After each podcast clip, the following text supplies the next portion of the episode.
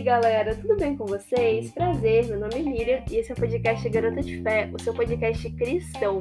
Segunda edição do ano de 2022 no ar para honra e glória do nosso Deus. E no episódio de hoje eu quero trazer para vocês uma reflexão é, super especial lá de Romanos, é, capítulo 1, isso mesmo, Romanos 1, 16. Então, vamos refletir com base nessa passagem maravilhosa que pega lá nas profundezas da alma, né? Quando são essas reflexões assim, gente, bem intensas, eu costumo dizer, gosto de dizer que elas pegam lá nas profundezas da alma. Então, partiu? Bora lá refletir? Então, se você caiu de paraquedas nesse projeto, eu já indico você a estar entrando no trailer. Isso, vai lá e acessa o trailer que está disponível no agregador de áudio é, que tu tá escutando é, esse podcast. Então vai lá e não se esqueça de compartilhar com seus amigos e familiares, caso você tenha sido abençoado, caso esteja gostando desse projeto aqui. Beleza? Bora lá então? Bora lá então, gente. Romanos 1,16, um dos versículos mais confrontadores da Bíblia. Um versículo assim super especial. E eu posso dizer que esse é o meu versículo favorito da Bíblia, gente. Favorito mesmo, tá? É, vamos lá fazer a leitura? A versão que eu estou usando é NTLH, ok? Se, você, se vocês estiverem aí com a Bíblia de vocês, então já acessem aí também, beleza? Vamos lá. Gente, eu falei acessem, tá bom? Mas se vocês estiverem com a Bíblia física, folheia, tá bom? é que eu tô aqui pelo PC, então eu falei acessem, ok? Vamos lá então. É, Romanos capítulo 1, versículo 16, dando um pouquinho aqui do contexto. Essa aqui é, é o, o, começo da carta que Paulo escreve para os cristãos que estavam em Roma, ok? Vamos lá. Paulo diz assim, então: Eu não me envergonho do evangelho, pois ele é o poder de Deus para salvar todos os que creem, primeiro os judeus e também os não-judeus. Gente, assim, lendo, né, esse versículo, a gente já percebe assim que é um versículo muito, muito, muito confrontador, né? E Paulo ele tá falando aqui pra gente não se envergonhar do evangelho, né? E agora eu quero falar aqui com vocês quantas vezes, né, a gente tá passeando com a nossa família, com os nossos amigos, ou vai nos lugares, vai no supermercado, vai na farmácia, é, vai no shopping, vai, sei lá, hum, tá na escola quantas vezes a gente não fala do evangelho? A gente pensa assim, ah, mas o que, que a pessoa vai achar se eu falar de Jesus? Ah, ela vai deixar, sei lá, tapada, não, ela não vai querer que eu, ela não vai escutar a mensagem, ah, sei lá. E a gente vai dando desculpa, vai alimentando esse, esse sentimento, esse achismo, né, de que, ah, para que falar da palavra de Deus, né? Ouviu, nem vai escutar, capaz. E a gente vai se envergonhando do evangelho acaba nem percebendo, né? Porque se você não fala de Jesus para as pessoas, o que dá a entender é que você se envergonha dele, né? Você se envergonha do evangelho. E Paulo ele nos convida a nós não nos envergonharmos do evangelho, né? Evangelho, boas novas, falar de Jesus, falar que Jesus veio a esse mundo, né? Em forma humana, falar que ele, ele veio para morrer pelos nossos pecados, nós merecíamos ter morrido no lugar de Jesus. Mas daí ele vem, ele se faz homem, ele habita entre nós, ele realiza milagres, ele realiza coisas grandiosas. E depois ele vai lá e morre naquela cruz do Calvário. Ele derrama o seu sangue precioso para poder nos reconciliar com Deus. E depois ele acaba morrendo, né? Ele vai lá naquela cruz, na cruz do Calvário, morre, ele ressuscita ao terceiro dia e depois ele ascende ao céu. E hoje ele está reinando ao lado de Deus Pai, à destra de Deus Pai. E nós não podemos nos envergonhar disso. Nós não podemos nos envergonhar do Evangelho.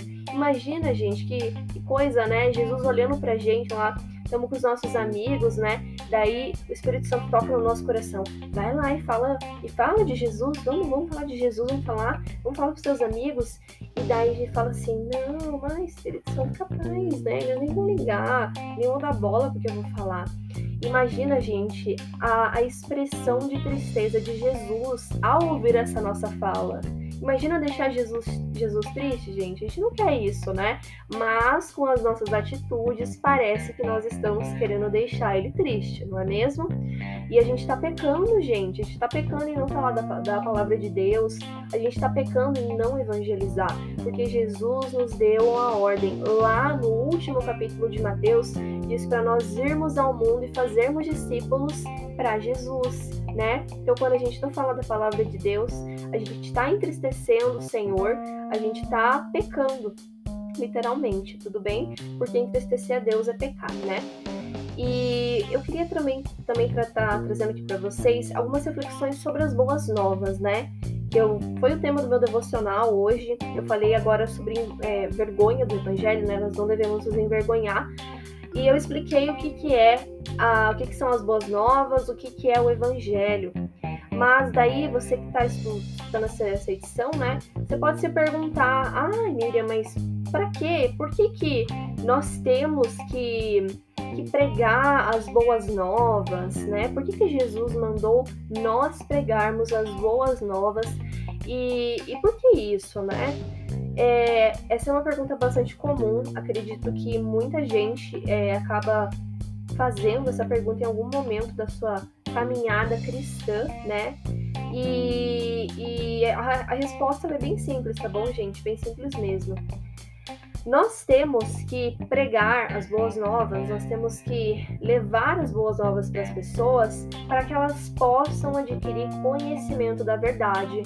Que verdade é essa, Miriam? Verdade, Jesus, né? E para confiar nessa verdade e confiando nessa verdade, essas pessoas elas conseguirem escapar da condenação do inferno, né? A gente lê na Bíblia que a pessoa que não tem comunhão com Deus, a pessoa que não é salva, ela já está condenada, né? E na volta de Jesus e tudo mais, depois ela vai acabar sendo condenada, vai acabar sofrendo essa condenação no inferno por não ter sido salva, né? Por não ter tido uma comunhão com o nosso Senhor. E nós estamos separados do rei por conta do pecado original que foi cometido pelo casal do Éden, né? Contudo, o rei ele triunfou sobre nós e ele fez assim com que nós pudéssemos nos achegar ao seu amor. Ele fez assim com que nós pudéssemos nos achegar à sua paz. Nós, ele fez assim é, com que nós pudéssemos nos achegar ao seu coração, né? Pelo acreditar que ele é o único Deus e Senhor desse universo inteiro. Então, é, em outras palavras, né? Se você, se nós acreditarmos que Jesus é Deus, que Jesus é Senhor, que Ele é o nosso único e suficiente Salvador, nós seremos salvos e nós reinaremos com Ele para sempre lá no céu. Realmente é muita, é muita infinita misericórdia, gente. É, é muita graça envolvida nisso tudo, né? Então, para Jesus vir a esse mundo, né? E ele habitar entre nós e depois ele morrer, é tem toda uma graça envolvida. E a gente só pode é, agradecer, né? A gente tem que agradecer a Jesus por todo esse amor que ele tem por nós. É um amor extraordinário, né? Pela igreja, a igreja é o corpo dele, né? E isso, isso é sensacional. Mas também, outra pergunta que você, né, que está escutando essa edição, pode se fazer, né? Como que a gente pode levar essas boas novas, né? Então, eu disse lá no começo, né, que é, determinadas situações em que nós vamos no shopping, enfim, no mercado, estamos na escola, é, estamos com nossos amigos, com os nossos familiares, e essas são as situações que nós podemos, né, levar as boas novas, mas como que a gente pode agir, né, né, para levar as boas novas? Também essa é uma pergunta bastante interessante. E para ser sincera, existem várias metodologias, né, vários métodos de evangelização. Então tem pessoa que sai na rua com cartaz, né, é, com mensagem Jesus te ama, Jesus quer te salvar, Jesus te amou tanto que ele até morreu por você. Outras gravam vídeos nas redes sociais, compartilhando versículos bíblicos, meditações né, da palavra de Deus. É, ainda outras chamam os amigos, familiares, os conhecidos para ir nos cultos. Tem outras pessoas que às vezes até mesmo nas conversas, né, nas rodas de amigos, é, nos encontros que tem com a família, surge alguma oportunidade, daí já começa a falar do amor de Deus e por aí vai, gente. Só que necessariamente nós não precisamos fazer como citado, né? Ter que sair na rua colocando cartazes, enfim. Nós podemos evangelizar da maneira que acharmos melhor, e eu acho que isso é muito importante, né? Então, você, a forma como você vai levar o evangelho não tem que ser, não tem que ser uma, uma padronizado. Ah, eu só posso levar o evangelho dessa forma. Eu só posso levar o evangelho se eu sair na rua com cartaz escrito Jesus te ama. Ou eu só posso levar o evangelho se eu postar versículo bíblico todo dia no meu, no meu status. Não, você pode. Isso não precisa ser um padrão, gente, tá bom? Você, a gente pode fazer da forma que a gente achar melhor.